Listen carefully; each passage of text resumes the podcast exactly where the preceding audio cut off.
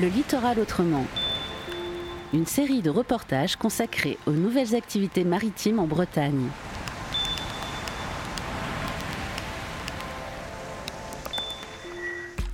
Moi, c'est euh, Gaëtan Cormy, donc chargé d'études scientifiques de la réserve naturelle.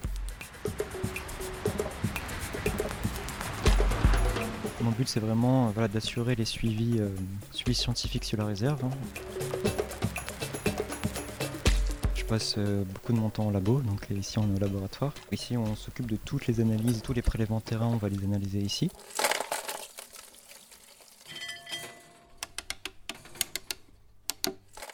À la réserve, voilà, on a différents euh, suivis au cours de l'année. Le but étant de suivre comment évoluent nos populations. On fait ça avec les comptages oiseaux, deux fois par mois, pour avoir une vision très pointue sur l'évolution des, populations d'oiseaux qu'on a en baie. On fait ça donc avec les invertébrés benthiques. Une fois par an, donc on fait euh, des prélèvements euh, d'invertébrés benthiques et de sédiments également, puisque les deux sont à euh, analyser ensemble, puisque le sédiment va conditionner énormément les invertébrés benthiques. Si nos communautés changent pour X raisons, ça peut influencer bah, voilà, tous les réseaux trophiques, toute la chaîne alimentaire qui est autour.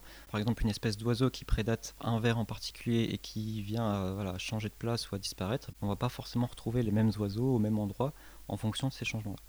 Donc voilà, ces inventaires-là, ça permet de, de faire une liste d'espèces, de savoir où est-ce qu'ils sont répartis euh, géographiquement et de voir également l'évolution temporelle. C'est important de voir l'évolution temporelle parce qu'il faut bien comprendre que les écosystèmes ne sont pas des, choses figées, hein, c'est en perpétuelle euh, évolution, c'est dynamique. Donc des prélèvements tous les ans, ça permet de voir euh, comment notre restaurant évolue. Dans l'objectif, eh bien, d'avoir une vision globale, non pas au niveau réserve naturelle, mais au niveau du territoire français. Par exemple, si on a vraiment des grosses perturbations, on sait que certaines espèces d'invertébrés, notamment les bivalves, hein, donc les coques, les moules ou autres, utilisés par l'homme, hein, notamment à la pêche à pied, eh bien ces espèces-là peuvent voilà, changer euh, de place. On peut perdre notre gisement de coques ou, ou autre, et donc voilà, ça va aussi jouer sur les activités humaines euh, qui peuvent changer de place ou voilà, qui vont s'adapter aussi euh, à ces changements-là, puisqu'on est quand même dans un contexte de changements globaux, de changements climatiques, avec euh, voilà, une augmentation de la température, changement dans les courants marins, euh, augmentation de l'acidité de l'eau, tout ça. Donc ça, ce sont des processus sur du long terme, mais c'est en train de se passer. Donc voilà, les invertébrés, les oiseaux, voilà, tout ça va, va évoluer. On va avoir des, des changements euh, dans les euh, 10 ou 50 prochaines années. Voilà, c'est des choses à prendre en compte également dans la gestion à long terme.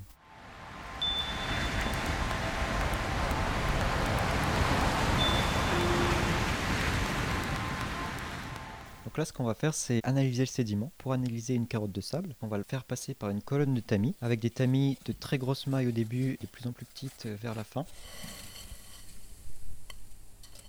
Et comme ça, on aura un tri des grains de sable selon leur taille, selon leur classe de taille. Et ça va nous permettre de savoir si euh, dans cette carotte de sédiment, on a beaucoup de grains de sable très grossiers, très gros, ou alors au contraire des grains de sable très fins qu'on appelle la vase. Et ça permet voilà, de mettre en association avec la faune et de savoir si cette faune-là est associée à un milieu plutôt vaseux, donc à des tailles de grains de sable très petits, ou alors un milieu plutôt sableux, donc à des de grains de sable un peu plus gros. Donc une carotte sédimentaire, c'est réalisé avec un tube et le but c'est vraiment de prendre les 5 premiers centimètres du sédiment puisque c'est là où va vivre euh, les principales espèces euh, d'invertébrés benthiques et récupérer ça euh, pour l'emmener au laboratoire.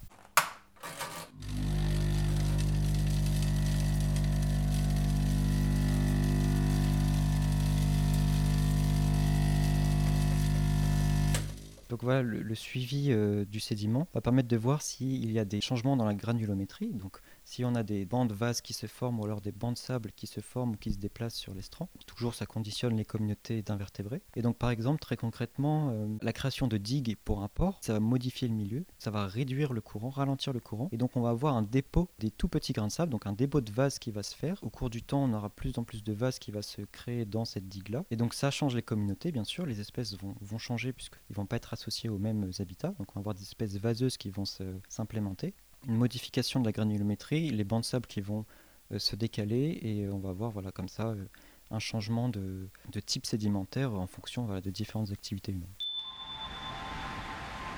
Ce reportage a été réalisé par la Corlab avec le soutien de la DREAL et de la région Bretagne. Retrouvez-le en podcast sur corlab.org.